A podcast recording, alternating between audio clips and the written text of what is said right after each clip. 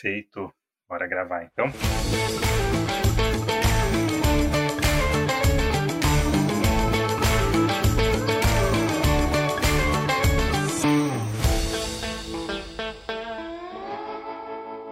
Fala pessoal, estamos aqui para mais um episódio do Sem Servidor, seu podcast sobre serverless em português.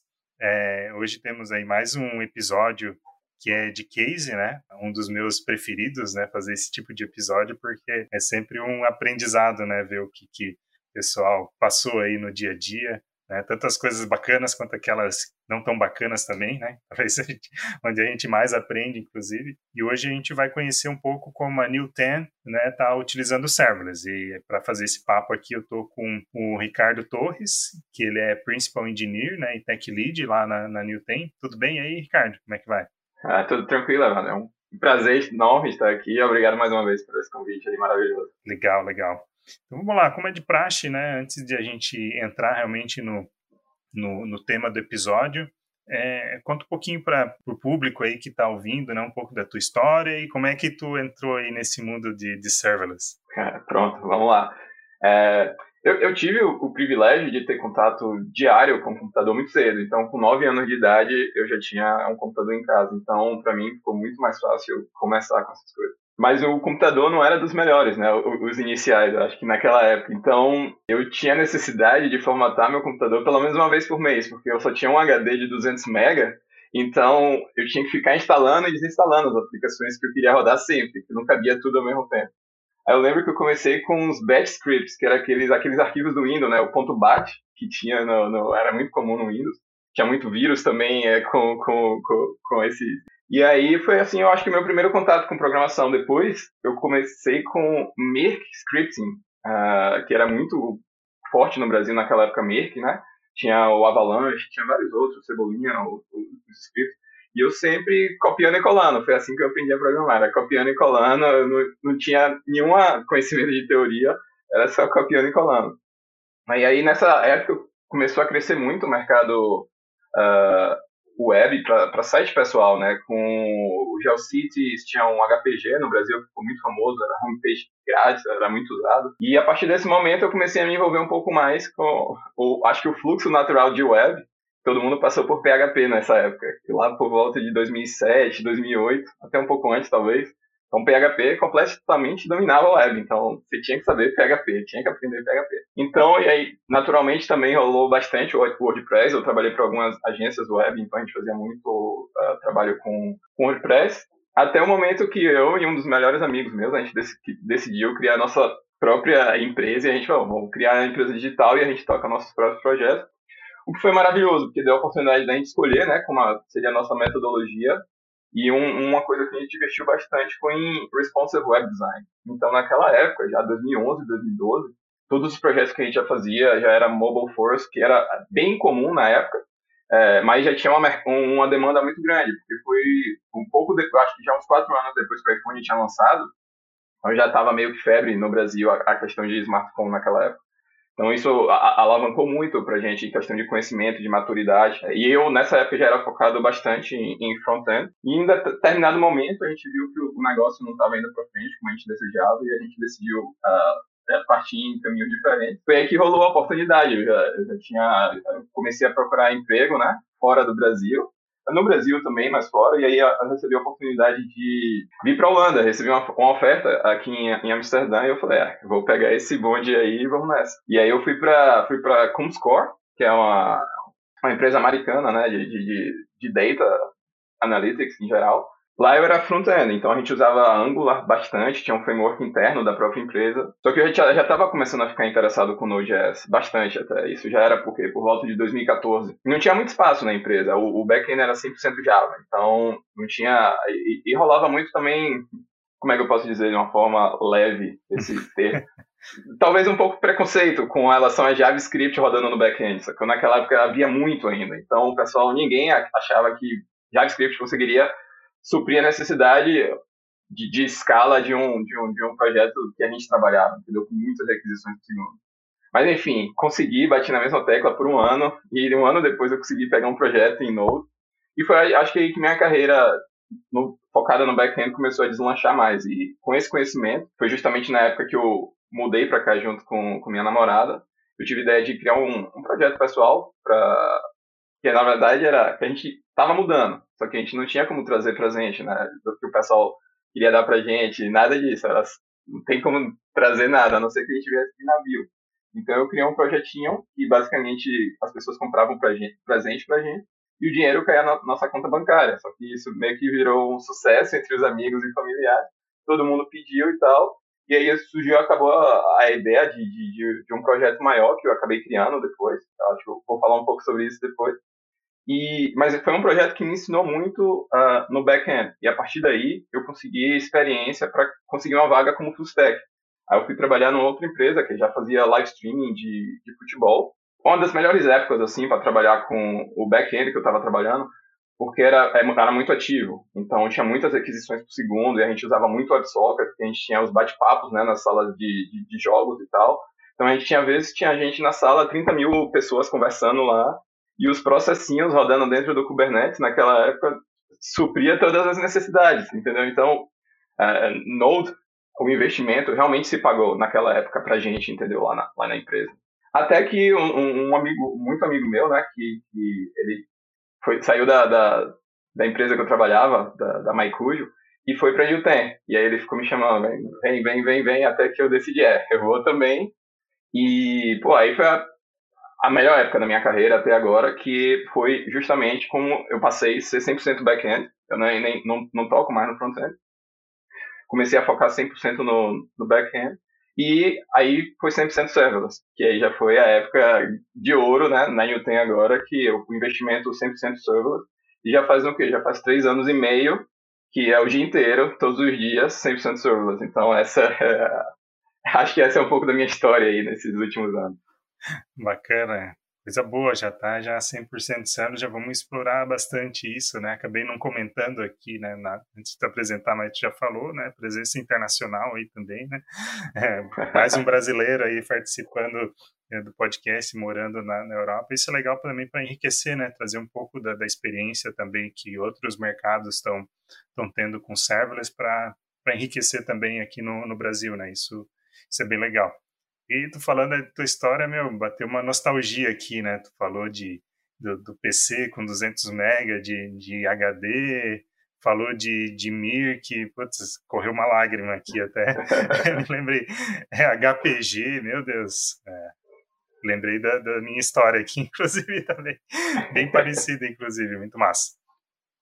Mas legal, é, tu né, contou um pouquinho, daí tu conectou agora com a New Ten, né? E acho que é legal tu também dar um overview sobre o que, que é a New Ten, o que ela faz, né? Como a gente vai explorar uhum. um pouco aqui, né? É, o que vocês fazem com servers lá, é legal trazer também o contexto de, de, de negócio para a galera. Pronto, pronto. Uh, a New Ten é uma startup é, iniciada pelo banco ABN AMRO em 2016 então, a gente já está prestes a fazer cinco anos agora em setembro. O que a gente faz é basicamente o seguinte: a gente fornece empréstimos para pequenas e médias empresas aqui na Holanda, incluindo empreendedores independentes, o que seria equivalente ao MEI aí no Brasil. Então, nosso negócio é, é business to business. O intervalo dos empréstimos varia entre 5 a 250 mil euros.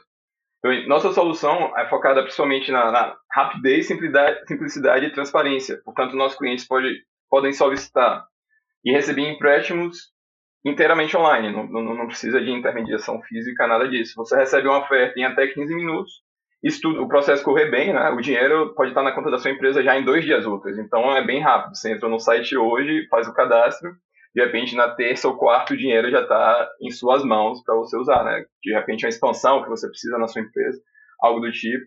E a gente também está sempre trabalhando, né? Procurando melhorar a nossa suíte de produtos, que a gente possa também ajudar a maior quantidade de empreendedores. Eu acho que é nossa, uma das maiores metas que a gente tem. E a gente, inclusive, trabalha também com produtos sazonais. Ano passado, a gente trabalhou com um produto que foi muito importante, né, que foi na época da pandemia, um produto em parceria com, com o governo nacional também, para ajudar, né, principalmente as empresas que passaram por muitas dificuldades. A gente percebeu, eu acho, o mundo todo sofreu com isso e nada mais justo do que a gente também estar tá trabalhando para um ajudando ao outro. Bacana, bacana. Legal, um case aí de mercado financeiro, né? Isso é bacana porque é um, um mercado bem, bem desafiador, né? Bem, é, bastante regulado também, né? Não só no Brasil, né? Mas no mundo todo, isso é bacana. E, e assim, né? Tu, tu entrou aí na, na New Ten, é, uma pergunta assim para a gente começar daí a falar de serverless, né? Não sei se daí tu tem esse contexto, se tu participou disso, mas como é que foi, é, quando que se decidiu utilizar por serverless, né? Na, na, nas soluções, como que foi isso e como que se deu essa, essa escolha aí? A, a, decisão foi tomada antes da, do, do, meu tempo lá na empresa. A decisão já, já ocorreu já em 2017, eu entrei em 2018. Mas foi basicamente assim, a, a inovação era também uma das metas da, da empresa. A gente queria definir uma nova norma, não somente no aspecto do, do, business, né, de fintech, de tipo, desafiar tudo que os bancos já fazem, acho que a gente conhece no mundo inteiro. Você quer um empréstimo, você vai esperar, às vezes, mais de um mês para receber o dinheiro que você precisa, né?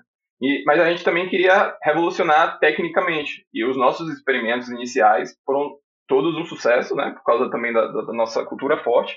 É, DevOps, que sempre foi bem, bem, bem aberta com o envolvimento de todos os o setor de engenharia, né, bem, bem unido com relação a isso, ajudou completamente a gente a fazer essa escolha. A gente conseguiu entregar o setup inicial do, do, da parte de TI inteira em apenas nove meses. Então não era uma opção gastar tempo com, com serviços ou recursos que, na maioria dos casos, se tornaram obsoletos com, com serverless. Então, a gente investiu muito na ideia de gastar mais tempo uh, agregando valor e menos tempo mantendo um serviço no ar, por exemplo, cuidando de infra. No nosso contexto, principalmente, isso provou ser bastante lucrativo. E em termos de requerimento, lembrando bem, não havia nada, nenhum empecilho que chamasse atenção, né? A gente também pesquisou bastante o, o que, é que a gente precisava entregar e o que, é que tinha à nossa disposição, mas a gente também sabia que não seria uma jornada fácil, né? E de fato foi bem desafiadora, mas no final a gente aprendeu bastante e a gente não tem arrependimento nenhum. E hoje em dia acho que até para projeto pessoal, minha primeira escolha é serverless, pela praticidade tudo. Também ajuda, né? O conhecimento que eu já tenho adquiri ao longo dos anos, mas hoje em dia eu não, não abro mão. Legal, cara. E, e é massa ver, ouvir isso né, de ti aí, né? De, de como foi essa essa escolha, né, prezando a questão do, de, de ir para o mercado mais rápido também, né, no time to market, da, né, de, de, criar a solução e tal, né, que, que, eu acho que isso acaba sendo muito importante nos tempos de hoje e até por isso que, que muitas vezes é difícil, né, quando tu vai procurar uma definição de serverless, né, é, eu sempre cito né, um, um, artigo do, do Jeremy Daly lá, que ele fala Stopping Calling Everything Serverless, é, uhum. que, que, ele, ele traz depois uma definição né, que é mais no sentido de que pô, serverless ele, ele é mais do que só uma escolha técnica, né? Tipo, ele toca a estratégia toda, né? E foi mais ou menos isso que tu falou, né? Pô, a estratégia era ir rápido para o mercado, inovar, não se deu só por uma escolha técnica, né? Tinha todo o contexto também que, que fez com que serverless fosse uma, uma escolha, né? Isso, isso é muito legal, né? É, com certeza. E, e, você tem que você tem que sempre medir, né? Porque é exatamente o que você falou, não é a escolha só apenas técnica, tem muitas implicações. Até o fato de você conseguir pessoal, né, para o setor de engenharia. Isso pode ser um desafio também, porque principalmente na época que a gente começou, não havia tanta experiência em, em, em serverless, né? A Lambda não tinha tantos anos ainda que tinha sido anunciado, e os outros providers ainda estavam né, a passos de, de, de, bebezinho mesmo, há quatro anos atrás. Então, realmente, a única opção era Lambda, e aí você tem que pesar bem se todas as implicações né, do, daquela escolha, você está pronto para aceitar. Então, tem muito gerenciamento de risco numa decisão como essa. E aí, seguindo aqui, né, uma outra pergunta que eu queria te, quero te fazer aqui, e talvez até já, eu já saiba a resposta, mas vou fazer de, de qualquer forma, pelo que tu já explicou, que é com relação à, decisão para a criação de nova aplicação ou de feature, né? Isso para vocês é serverless first ou tem algum outro tipo de, de regra né, para definição disso? Então, a regra é serverless first. Então, aproveitando também tudo que a gente já tem, né? A gente, por exemplo, a gente já está há quatro anos trabalhando com serverless. Então, a gente já tem um ecossistema muito robusto com relação a isso. Tem muita ferramenta, tem muita infra já pronta para ser usada, tem muita documentação, muitas boas práticas.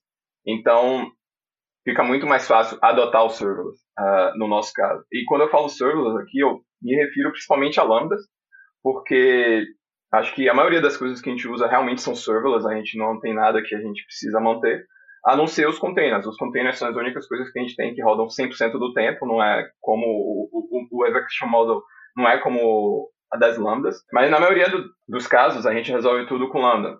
Só que caso não seja a ferramenta ideal, né? A gente sabe que tem muitas coisas que o serverless eh, Lambda não resolve, ou qualquer outro modelo de função nas nuvens, muita coisa não é resolvida. Então a gente olha para outras soluções também, mas até agora a gente não teve nada que a gente não conseguiu resolver com a combinação de ou Lambda ou container. E os nossos containers estão todos rodando no, no Fargate também. E a gente já teve vários exemplos disso. Teve um, um dos serviços, é, o sistema de pagamentos da gente, a gente começou com Lambda, só que a base de dados era relacional. E no início a gente teve muito desafio por causa da, por conta que as lambdas precisavam estar dentro da VPC. E na época a gente não tinha o suporte que a gente tem a VPC hoje em dia, né? O Cold Start com a VPC a gente chegou a bater 15 segundos de Cold Start. Raramente a gente tinha Cold Start, mas 15 segundos é inaceitável. Nenhum cliente na vida vai esperar 15 segundos para uma requisição. Então era inaceitável para a gente. Então esse projeto foi migrado para o Fargate naquela época mesmo. E outros casos são a gente ainda tem, a gente ainda tem muito, muito conteúdo em Java na, dentro da empresa. E também há quatro anos atrás, Java não estava pronto para as lambdas, entendeu? Porque o cold start era um problema, a comunidade, os frameworks não realmente não estavam prontos para ser executados nesse modelo, entendeu? Então, para a gente era muito mais fácil, uh, como a gente já tinha o time que dominava essa linguagem, era mais fácil manter isso e escolher uma opção que funcionasse para eles do que o contrário, entendeu? Eles mudarem, por exemplo, a linguagem de programação só para entregar uma solução em server. Isso não, não, não, não, não fazia sentido para a gente, entendeu? A gente também está sempre atento né, às mudanças. Muitas das escolhas que a gente fez foi, por, por exemplo, a gente é 100% AWS na maioria das, das nossas soluções back-end. Então tem muitas limitações, né? Você quer usar um serviço da AWS, mas tem uma limitação lá que você não pode executar os que você quer. Mas de repente, ano que vem, a AWS entrega a funcionalidade que você esperava. Então, de repente, pode ser que a partir daquele momento você já possa adotar. Mas, de novo, tem que ter um, um gerenciamento de, de, risco e estar tá atento ao mercado também para saber o que é que vale a pena, o que é que não vale, entendeu? E como a gente está desde 2018, né, 100% serverless, os próprios times já preferem utilizar essa solução, entendeu? Então, a gente já não tá precisa mais... Já. Exato, não precisa persuadir ninguém, não precisa tentar, ah, esse aqui é o caminho. Todo mundo já sabe o caminho, entendeu? Então fica muito mais fácil de, chegar lá. Legal. E aí, tu até comentou na questão dos containers e tal, e que está rodando em Fargate, né? A AWS até vende isso como um serviço serverless também, né? Apesar de, de ter um pouco de polêmica, né, com relação a isso, é, mas, mas pelo menos está também no, na linha de um serviço gerenciado, onde também, né, essa preocupação em manter a infraestrutura já é, é bem menor, né? É, é mais tranquilo. Uhum. Dá um overview aí pra gente o que vocês utilizam lá de tecnologia, de linguagem de programação, serviços da AWS, fala um pouquinho desse ecossistema aí para a gente ver o que, que vocês têm. Dá um contexto melhor também para a galera que está ouvindo, eu vou começar bem de cima e a gente vai reduzindo isso até chegar no, no ponto-chave. Então, em, em, termos de recursos técnicos, a gente está rodando hoje, a gente tem um, na nossa API, a gente tem uns 200, aproximadamente 200 endpoints, rodando com umas 20 milhões de requisições mensais. São ao todo, hoje em produção, são pouco mais de 520 lambdas rodando com 32 milhões também as execuções nessas lambdas. A gente tem 35 containers rodando no Fargate. A gente trabalha com um GraphQL Layer, que na verdade é a interface entre o front-end e o back-end, que roda também no Fargate. Para comunicação entre os serviços, a gente usa o SQS combinado com SNS. Né? A gente tem o que? Acho que em total a gente está rodando umas 100 filas hoje e são aproximadamente 400 a 500 mil eventos que estão rodando dentro dessas filas mensalmente. A persistência é sempre DynamoDB S3 ou RDS, né, relacional, que no nosso caso é 100% Postgres é, até o momento. E isso tudo é gerado por, por volta de 50 microserviços que a gente tem rodando, e cada um deles tem responsabilidade única, né? E no caso dos microserviços 100% serverless, que rodam com as lambdas, tipicamente cada lambda é mapeada para uma responsabilidade bem única e bem pequena, no caso. Vamos supor, se você expõe, seu serviço expõe uma API HTTP, cada endpoint e método é mapeado para uma lambda. Então, se você tem um get no endpoint, é uma lambda. Se você tem um post no mesmo endpoint, já é uma outra lambda, entendeu? Então, é bem granular a, a forma como a gente separa isso, o que facilita bastante para a gente também. E eles são agrupados em cinco domínios de negócio. Uh, são cinco business domains, se a gente olhar pelo, pelo aspecto mais de DDD, a gente tem essa separação toda, tem um bounded context, facilita também né, na hora da gente arquitetar um pouco a evolução da, da, do nosso stack. Em termos de linguagem, a gente tem muito JavaScript com TypeScript, Tem Python, tem Java, tem Go também. Apesar de Go, a gente não tem nada rodando em produção. Com Go é tudo é, projeto interno mesmo. E pouco mais de dois anos atrás, a gente tomou a decisão de adotar TypeScript como uma linguagem padrão é, da, da, empresa. Era o que mais os nossos.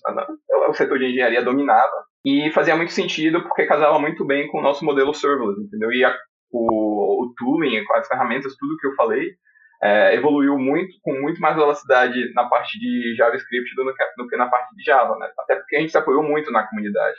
E a comunidade serverless em JavaScript também não se compara à comunidade de Java hoje em dia. É, com relação aos serviços da AWS, a gente usa muito, como eu falei, é 100% serverless, então, e é 100% AWS também. Então, é, na verdade, qualquer serviço já vai ter pelo menos uma dúzia de serviços sendo usados aí. Então, o serviço que eu falei que é o, mais comum, né, que expõe a, API e se comunica via eventos, você vai ver o CloudFormation, API Gateway, a própria Lambda, né, o SNS, SQS que eu mencionei. A gente tem o Secrets Manager, que é, que, que é o que cuida dos nossos segredos, que são os segredos para nossas lambdas. Tem o DynamoDB, S3, CloudWatch, X-Ray e Cognito. Acho que isso está presente em é no serviço padrão dentro da New Template. Né? É, como eu falei, a camada de persistência sempre DynamoDB. Nesses últimos 12 meses, a gente investiu muito em single table design. Então, para a gente ficou muito fácil executar é, qualquer desafio no próprio DynamoDB, porque no início a gente tinha muito... É difícil um pouco sair daquele mindset, né, do relacional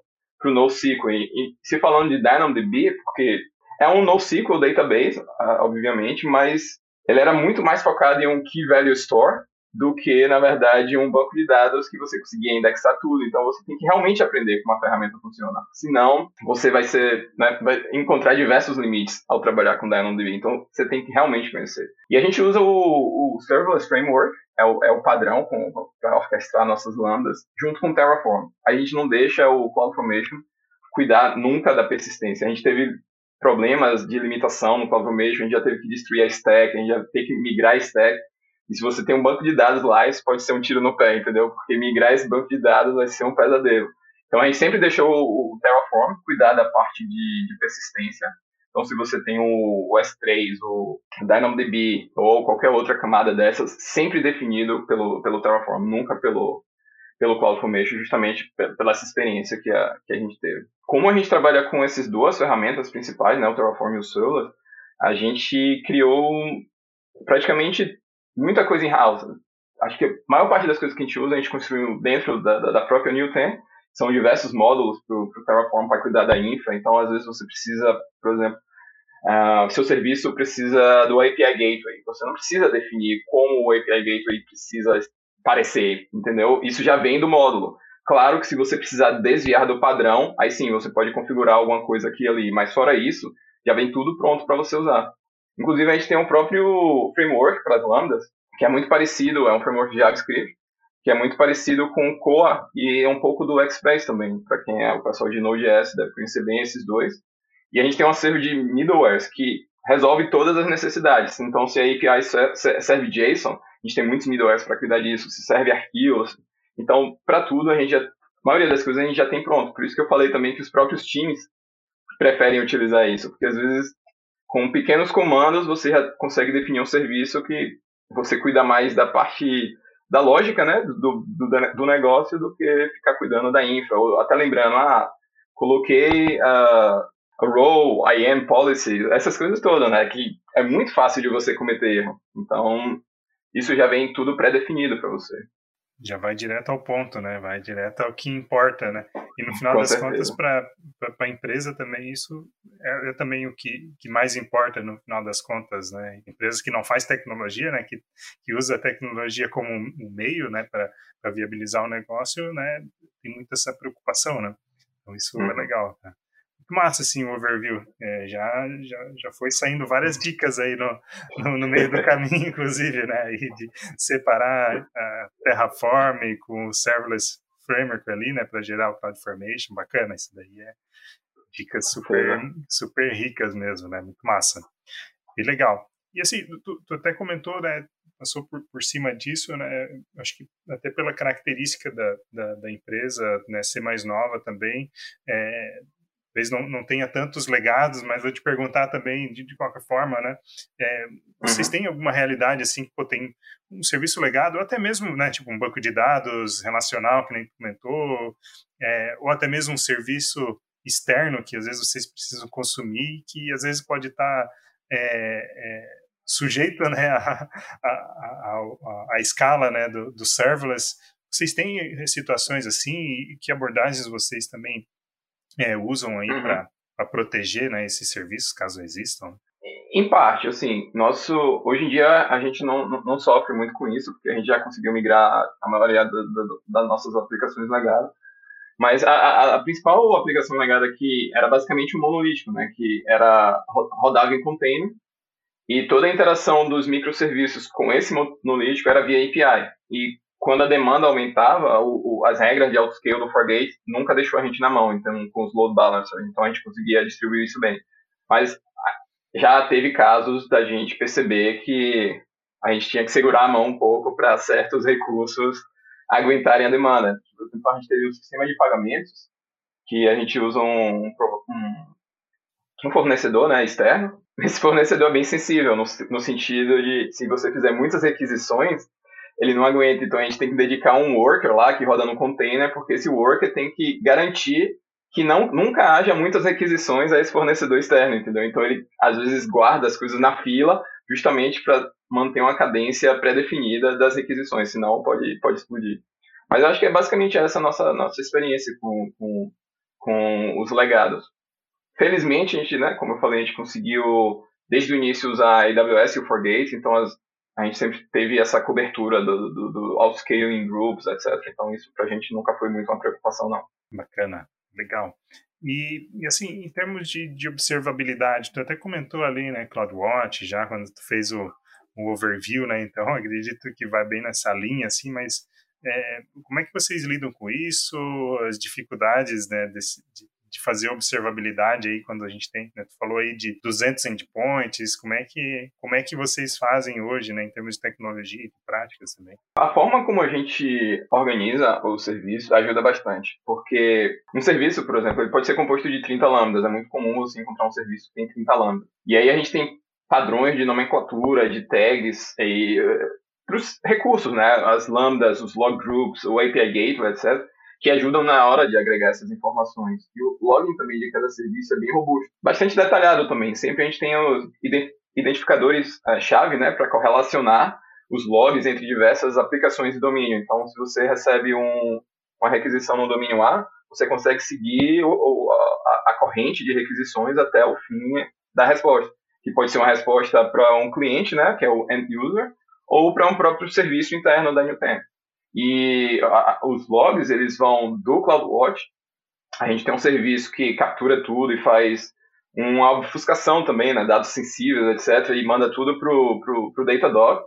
E esse, o, Datadog é o, o principal, para a gente entender o que é está errado. A gente tem as dashboards, a gente tem os monitores lá, e todos os logs estão sendo agregados lá no, no, no, Datadog. Então é possível, você pode filtrar por serviço, você pode filtrar por domínio, pode inclusive ter a granularidade de filtrar por um componente, que no nosso caso é uma função lambda. Então você pode saber o que está acontecendo isoladamente naquela função ali. É, para reporting, a gente usa o centro, é, os erros todos vão para o centro, e todos os serviços estão conectados no, no PagerDuty, através do Datadog. Então a gente recebe os alertas, se tiver, vamos supor, tem, ocorreram 10 erros nos últimos, num determinado intervalo, e a gente colocou essa regrinha lá, então o time responsável, né, a pessoa que está daquele time ali, que está de plantão vai provavelmente receber a notificação, é, rolou esses erros aí, dá uma olhada lá para ver o que é está acontecendo. Então, isso está tudo muito conectado.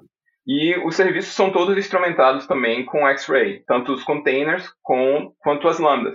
Então, é possível você saber, por exemplo, como estão os cold starts, e a gente está sempre monitorando para entender realmente o que, é que a gente precisa melhorar. Quanto a operação ao DynamoDB ou S3 está levando, entendeu? A gente precisa entender ou bottleneck, de repente um serviço está demorando 800 milissegundos para responder, a gente quer saber, basta olhar no X-Ray lá e você vai entender o que é que tá, onde está sendo o tempo perdido, entendeu? Então isso pra gente é muito bom. Mas assim, eu confesso que a gente não chegou nessa etapa de primeira. Demorou, demorou bastante tempo pra gente chegar lá. E no início foi bem desafiador, porque todos esses fornecedores que eu mencionei, né, Datadog e, e o restante, a maioria deles não eram muito prontos para o modelo de execução Lambda. Então você tinha aqueles agentes da New Relic, do Datadog, nada disso funciona com Lambda. E na época que a gente começou, não tinha uma opção para executar com Lambda. Então a gente teve que meter na mão e executando da nossa forma mesmo. Mas hoje em dia, a própria New Relic, Datadog, tem a Lumigo, que está crescendo bastante também. E, tem, e é, é, muito bom, já testei também. Os caras são muito massa. O mercado está focando muito em serverless ultimamente, principalmente nessa parte de observabilidade. E atender uma demanda que está aumentando, né? Todo mundo falando de serverless, cada dia mais os outros providers também, tanto a, Microsoft, o Google, estão evoluindo muito, né? Porque ninguém quer ficar para trás da, da AWS também. Então é uma demanda que está aumentando e eu acho que só está no começo. É, não, legal. E, e realmente, né? E, e, até aí pegando no caso da AWS, né? Eles vêm fazendo esforço e, e para que seja cada vez mais tranquilo, né? Fazer essa conexão, né? Desses desses softwares terceiros, né, para para pegar esses dados, então aí acaba não influenciando, porque como tu comentou, né, tipo, botar um agente num Lambda e tal, pô, teu code start já, que às vezes já não era bacana, ia lá na, nas alturas, né, e aí fazendo, né, direto na infraestrutura agora, como no caso da AWS, que eu conheço mais, já, já tem, né, acredito que os demais também devem ter modelos parecidos, né, já dá para é, conectar ali, já puxar essas métricas e, e, já fazer o tracing disso tudo, né? Já conectar, né? Tipo, pô, Lambda que chamou um DynamoDB que disparou uma trigger de, né, do, do stream, e, enfim, já, já até faz isso visualmente, né, para ti, né? O que é bem legal, né? Facilita muito o troubleshooting, né? Ah, com certeza. E a forma como estão evoluindo, o próprio o Datadog é o que a gente mais usa. O Datadog é para olhar os logs e o X-Ray quando a gente quer ir mais a fundo no que está acontecendo dentro do, das requisições. Mas o próprio Datadog, eles evoluíram de uma forma absurda nos últimos anos. Né? Também receberam investimentos imensos, mas só mostra que o pessoal está ali para trabalhar com serverless hoje em dia, entendeu? Até porque senão nenhuma dessas empresas estaria investindo. Ninguém vai investir em algo que ninguém quer usar. Mas, pô, pra gente hoje em dia é muito melhor, porque a gente também consegue eliminar, né? Coisas que a gente mantém dentro de casa, a gente não precisa mais manter, porque está sendo entregue agora tanto pela AWS, ou Datadog, ou outro provedor. Então, pra gente facilita muito. Então, a gente tem que sempre ficar atento, porque às vezes a gente pode economizar milhares de euros mensalmente, justamente porque a gente não precisa mais manter algo que a gente mantém dentro de casa, entendeu? Então, pra gente é, é valioso demais sempre com aquele alerta, né? Será que não estou reinventando a roda, não tem algo que eu já possa utilizar, né? Então, otimizar o tempo, né? E tempo o dinheiro no final das contas. Né? Legal. Com certeza que hoje né, não precisa né, fazer nenhum trabalho de, de convencimento para a galera trabalhar com serverless, isso já está muito na cultura, mas já foi um desafio em dado momento isso? E como é que como é que é também muitas vezes para trazer o pessoal do, de mercado, né? Pô, precisamos contratar gente nova e nem sempre tu vai trazer pessoas que que já conheçam de serverless, como é que é essa entrada, é um desafio, a curva de aprendizado é boa, como é que como é que é isso hoje para vocês? Então, no início, a nossa experiência era praticamente nula. A gente não tinha, o time realmente não tinha experiência com serverless rodando, por exemplo, Lambda, né, que era o nosso foco, rodando em produção. todo mundo entrou lá muito, muito, muito cru. É, eu, por exemplo, quando entrei em 2018, os times de engenharia rodavam umas 20 lambdas em produção, o que é bem diferente das 520 que a gente tem hoje. É, mas ainda assim, o uso era muito simples e era e o setup não tinha padronização nenhuma. Então você pegava um serviço lambda, estava feito de uma forma, se ia para outro serviço, era completamente diferente, como se, inclusive, empresas distintas tivessem trabalhado naquilo. Então a gente parou, não, a gente precisa ajeitar a, a, a nossa casa, né? A gente precisa colocar as coisas em ordem, senão a gente não vai evoluir muito. Então, um pouco depois disso, o, meu, o, o time que eu estava, a gente pegou um dos maiores projetos, né? Que é aquele, aquele monolítico que eu mencionei, que uhum. a gente, na verdade, a ideia era se desfazer dele, né? Porque, assim, ele foi o que salvou a gente no início, né? Acho que quando você está falando de startup, sabe aquele a, a empresa está começando, só precisa entregar, então você fazer, pega tudo, é, fazer entregar. Então você não vai ficar pensando, ah, como é que eu vou definir essa lambda aqui, essa lambda ali? Não, jogou tudo nesse container, fez tudo nesse monolítico e botou no mercado e a gente alcançou o market fit.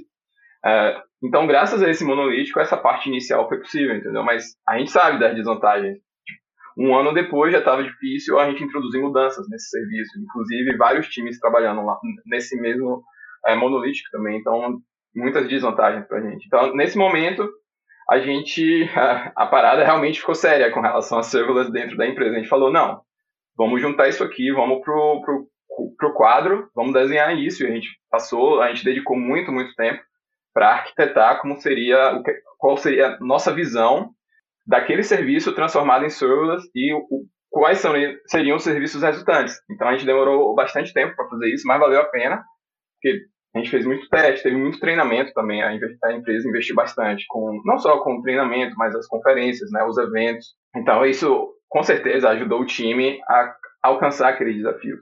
É, e hoje em dia a gente também tem as comunidades de prática, né, que focam muito em compartilhar conhecimento, disseminação de padrões é, é, e boas práticas. E isso ajuda bastante. Eu tenho muito, muito, muito orgulho do time. O setup atual é tão maduro que um engenheiro ou engenheira consegue levantar um projeto do zero rapidamente, entendeu? Não tem muito o que pensar hoje em dia, como eu falei. Você se preocupa muito mais com a lógica do, do, do negócio do que com todo o resto que está acontecendo. Você esquece daquele resto. Não que você não precise saber, entendeu? É bom interessante saber. Você tem que ter a noção de segurança, né? Porque esperar que o, a AWS entregue o serviço seguro para você é pedir demais. Você tem que cuidar do, do seu também. Mas, no geral, acho que o, o, item mais importante foi motivação e entusiasmo entendeu? dos times. Em pegar esse desafio e executar sem olhar para trás. Mas confesso que a gente errou bastante. Mas era aquela errando e aprendendo, né? Acho, acho que é assim que a gente evolui mais. Errando e aprendendo até chegar onde a gente chegou vai iterando, né? Vai iterando, pivota a ideia e vai, vai seguindo, né? E aproveitando que tu falou em desafio, que, quais foram os principais desafios, assim, que pode é, elencar aí pra gente, né, nessa jornada de, de, de serverless aí, para compartilhar com a galera? Então, acho que o, adotar o serverless mindset foi desafiador. Que, como eu falei, a, a experiência do time era muito rodando tudo em containers, tinha experiência com Kubernetes, etc. Mas tudo na premissa de que você tem o, um processo, a sua disponibilidade 24 horas por dia rodando ali. Então a gente tava muito, teve que ter uma certa reeducação nesse sentido para o modelo de execução dos serverless, entendeu? Do que você pode fazer, o que não, não é aconselhável fazer. Então a maioria das ferramentas que a gente tem como garantia não, não, não funciona. A gente deixou de usar muita coisa, porque a SDK, a biblioteca, não rodava com, com serverless, porque muitas vezes necessita de uma conexão aberta, uma conexão constante, entendeu? E nada disso você consegue com, com Lambda. É, ainda hoje é muito comum encontrar certas ferramentas que às vezes são interessantes para usar, mas que você não consegue usar porque vai afetar muito o seu cold start, ou vai afetar a memória do seu, do, da sua lambda, do seu processo. E acaba não valendo a pena. A nível pessoal, a trabalhar com, com lambdas a fundo, você tocou num assunto chave, mas você falou sobre reinventar a roda, e era exatamente o, o sentimento, porque muitas vezes a gente se perguntava qual era o valor real que a gente estava agregando. O que a gente estava construindo para Lambda eram as coisas que já existiam para containers, por exemplo. A gente criou um framework para Lambda que é muito parecido com Coa e com Express, mas a gente não podia usar o Coa Express porque eles eram muito grandes para Lambda, entendeu? Então, isso dava aquela sensação de, de redundância, como você falou, de reinventar a roda, sabe? Então, às vezes, Uh, eu notava que rolava um pouco de desmotivação nesse sentido, mas uh, era bom porque como a gente, o time estava muito unido, então estava sempre um puxando o outro para frente. Não, vamos lá, vamos, a gente vai conseguir executar isso, a gente vai chegar lá. Até os serviços da AWS não são 100% prontos para Lambda. É, é, até meio chato falar isso, porque você imagina que como a Lambda é do próprio provedor, tudo, todo o resto vai casar bem. Mas não é o caso. Então, a gente teve, como eu falei, o CloudFormation foi, foi um, um problema para a gente a Parameter Store foi um problema, porque na época não existia o Secret Manager. Então, para guardar segredo, só existia o Parameter Store. Mas as limitações, a gente atingiu os limites muito rápido. Então, a gente teve que fazer imensas gambiarras para cachear tudo da melhor forma possível. Né? E você sabe, caching nas lambdas é um processo complicado. Mas mesmo assim, a gente fez as gambiarras até que recentemente a gente conseguiu migrar tudo para o Secret Manager, que ainda assim a gente não é uma gambiarra, mas a gente teve que mudar um pouco a solução, porque só o Secret Manager não, não era suficiente para a gente. E a gente teve outros desafios também, por exemplo, no início, o serviço se comunicava por eventos, mas era usando Kinesis, não era o setup atual que a gente tem com SQL SNS. E pouco mais de um ano, a gente atingiu diversos limites do, do Kinesis, que deixou o uso bem proibitivo para a gente. Então a gente teve que voltar para o quadro para desenhar uma, uma, definir uma solução melhor. Mas, assim, sendo bem claro, não, não é para colocar também culpa na AWS. A AWS não tem culpa de nada disso. Eu acho que cabe muito em quem está executando entender realmente aquilo, quais são as limitações, entendeu? Eu acho que isso é uma pesquisa que você muitas vezes tem que fazer de antemão. Você tem que entender bem. Não importa o quão profunda seja a sua pesquisa, na prática você vai sempre encontrar algo que você não conseguiu cobrir, ou de repente alguma parte da, do serviço que não é muito bem documentada. E eu acho que quem usa esses providers com certeza encontrou algo que não era documentado e você chegou, hum, esse erro aqui eu não encontrei esse erro em nenhum lugar na internet, que é que eu faço agora? Mas por sorte a gente tem o, acesso ao suporte técnico da AWS. Então, sempre que a gente tem essas dúvidas maiores, assim, que a gente não consegue encontrar resposta em nenhum canto da internet, a gente sempre recorre ao pessoal lá para dar uma, dar uma salvada na gente. A gente teve uma situação no time de, de pesquisa da cena que a gente deu uma topada com custo no, usando o QLDB, né, que é aquele banco de dados Ledger, né, que, que que a AWS tem e tinha umas partes não estavam assim documentadas e tal. A gente fez um teste de carga lá porque a gente queria garantir escala dele. A gente deu uma topada em custo porque descobriu uns negócios que não estava documentado. Aí depois a gente aprendeu a lição e o pessoal até compartilhou essa é, esse aprendizado também para contribuir aí com, com a comunidade porque acontece. Não é comum, é, mas acontece muito, né? Aquele meme. Mas... É. Mas legal.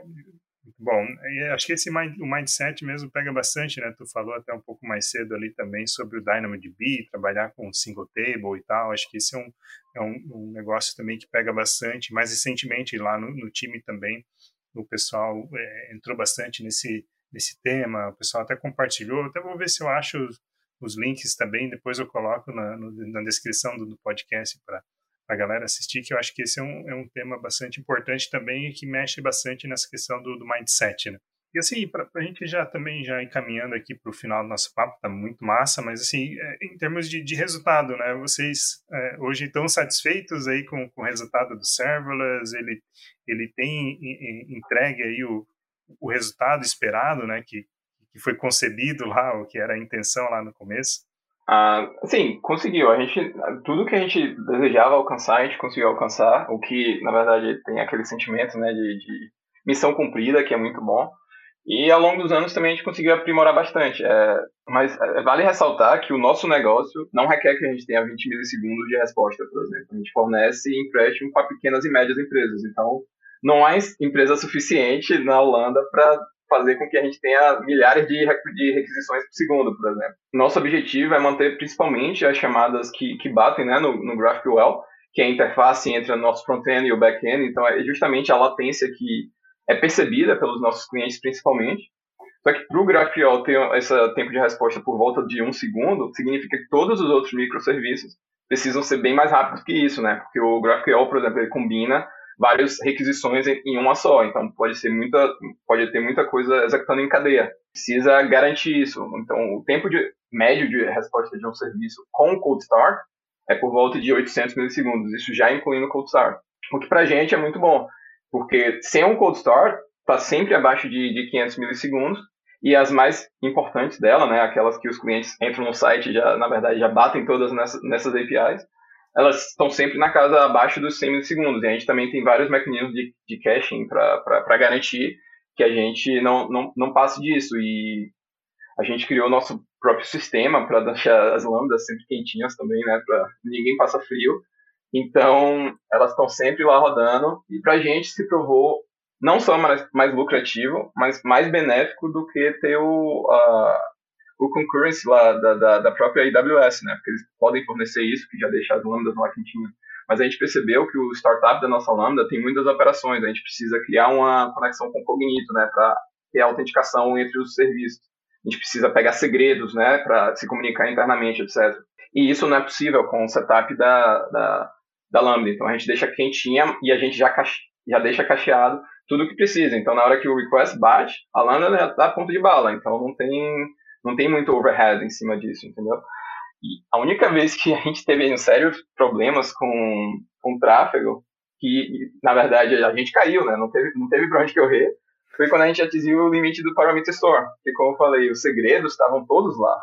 E a gente atingiu o limite e significava que as lambdas não poderiam pegar mais segredos, porque aconteceu em um lado e afetou alguns outros serviços também, não todos, mas alguns. E um desses serviços era o responsável por autenticação. Então, a parte de autenticação caiu, todo o resto caiu, mas a gente conseguiu recuperar rápido, a gente conseguiu introduzir o. aumentou os limites, introduziu o caching.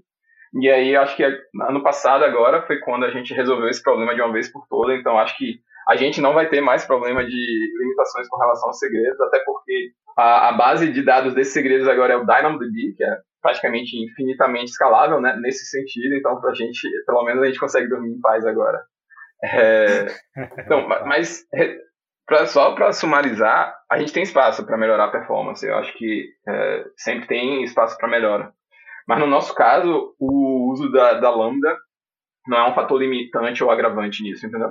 Legal, é, para a gente poder fechar a nossa conversa aí, gosto né, também, como de praxe, pedir para dar umas dicas, apesar de que pô, ao longo do, desse bate-papo todo tu já foi dando várias dicas aí, é, bem ricas, mas o que, que tu pode dar assim de, de dica para quem está ouvindo aí, que quer implantar né, serverless na, na, empresa, né, quer começar a criar as primeiras soluções, o que, que tu, tu traz assim de, de, de dica direta aí para a galera?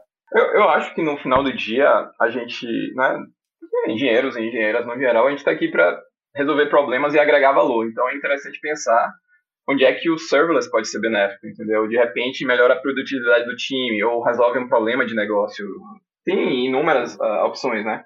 E é essencial também entender bem os requerimentos, porque tem coisas que o serverless uh, brilha muito, mas tem coisas que nem tanto. Não que seja impossível, mas uh, é, é, sempre bom ter isso em mente antes de começar, né?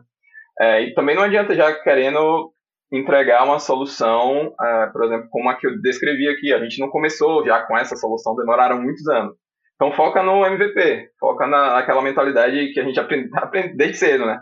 Foca no MVP e vai iterando sempre. Como eu falei, o serverless brilha em algumas áreas. E um exemplo é se tiver um processo né, que seja responsável por executar jobs em determinados intervalos. A Lambda pode ser um, um exemplo perfeito para executar isso aqui. Você pode colocar tudo configuradinho lá no, no, no Palo Alto e vai funcionar. E potencialmente pode diminuir complexidade e custo, né? mas depende muito do, do contexto de cada empresa. E para começar, eu aconselho muito projetos para uso interno da empresa, né? que não são expostos ao cliente, porque você consegue validar a ideia junto com, com o time né? e aprender junto e tal. E você não tem muita pressão, porque é, é a parte que você pode errar com a forma mais, mais, mais tranquila, né? Claro que depende do projeto interno. Se é um projeto interno que é payroll do, do, dos funcionários, talvez não. Mas tem muito projeto interno que dá para fazer isso sem, sem, sem muita pressão, entendeu?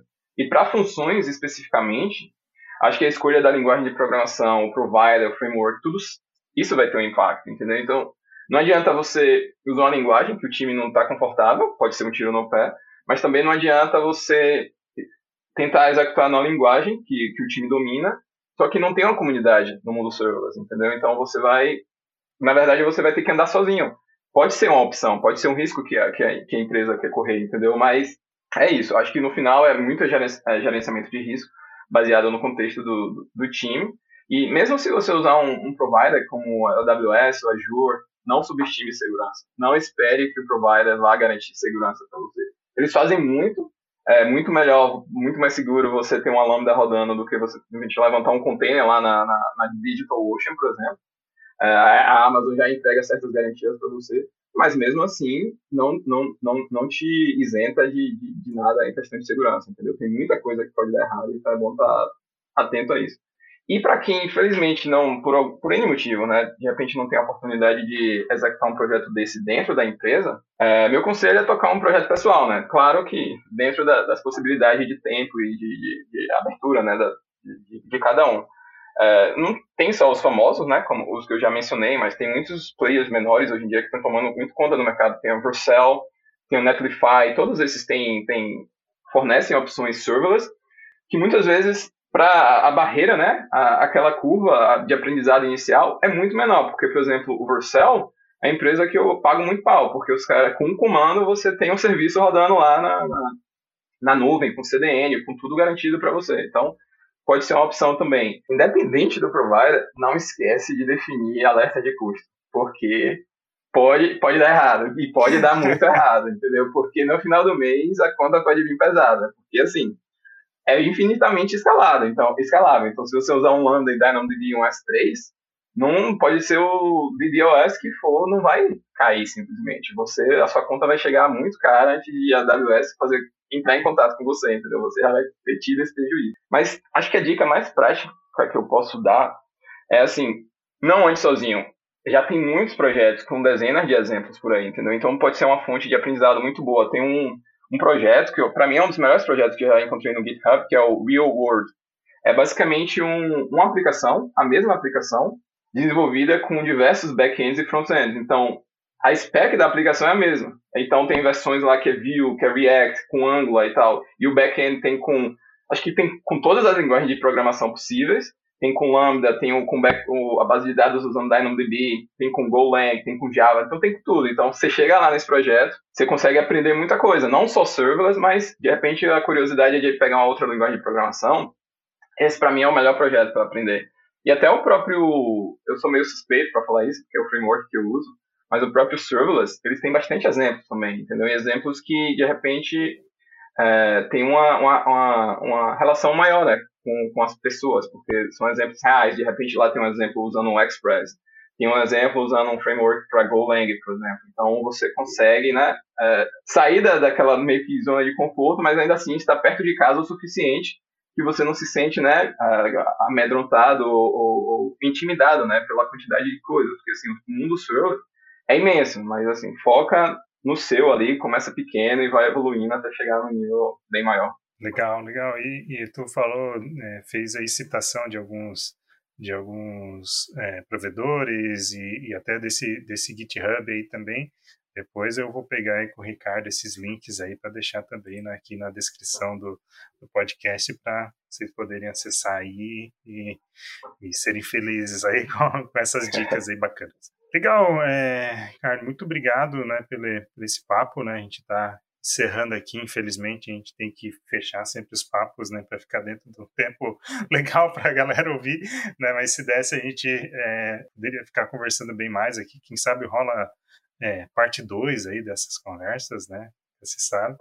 com é... certeza, com certeza. então eu queria te agradecer muito aí pelo papo, teu, teu tempo, né, de disponibilidade para para vir aqui compartilhar com a galera. Obrigado mesmo. Tá? Nada que isso. Para mim foi uma honra estar aqui com você. É um prazer, foi um prazer imenso quando eu recebi esse convite. Fiquei muito feliz. E eu espero que a gente se encontre novamente, como você falou. Pode ser uma parte 2 ou de repente em algum evento. Assim, acho que a oportunidade não vai faltar. Então, Obrigado mais uma vez e grande abraço, mano.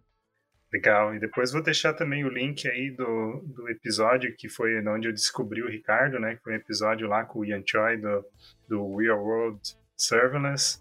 Uh, vou deixar o link aí também. É um bate-papo em inglês, mas para quem tem aí a possibilidade de, de, de, ouvir também, né? Vou deixar aí também no, no link na descrição. E é isso aí, gente. Obrigado, Ricardo, de novo. E, e assim a gente encerra aí mais um, um episódio do Sem Servidores, podcast sobre servers em português. Até a próxima. Valeu!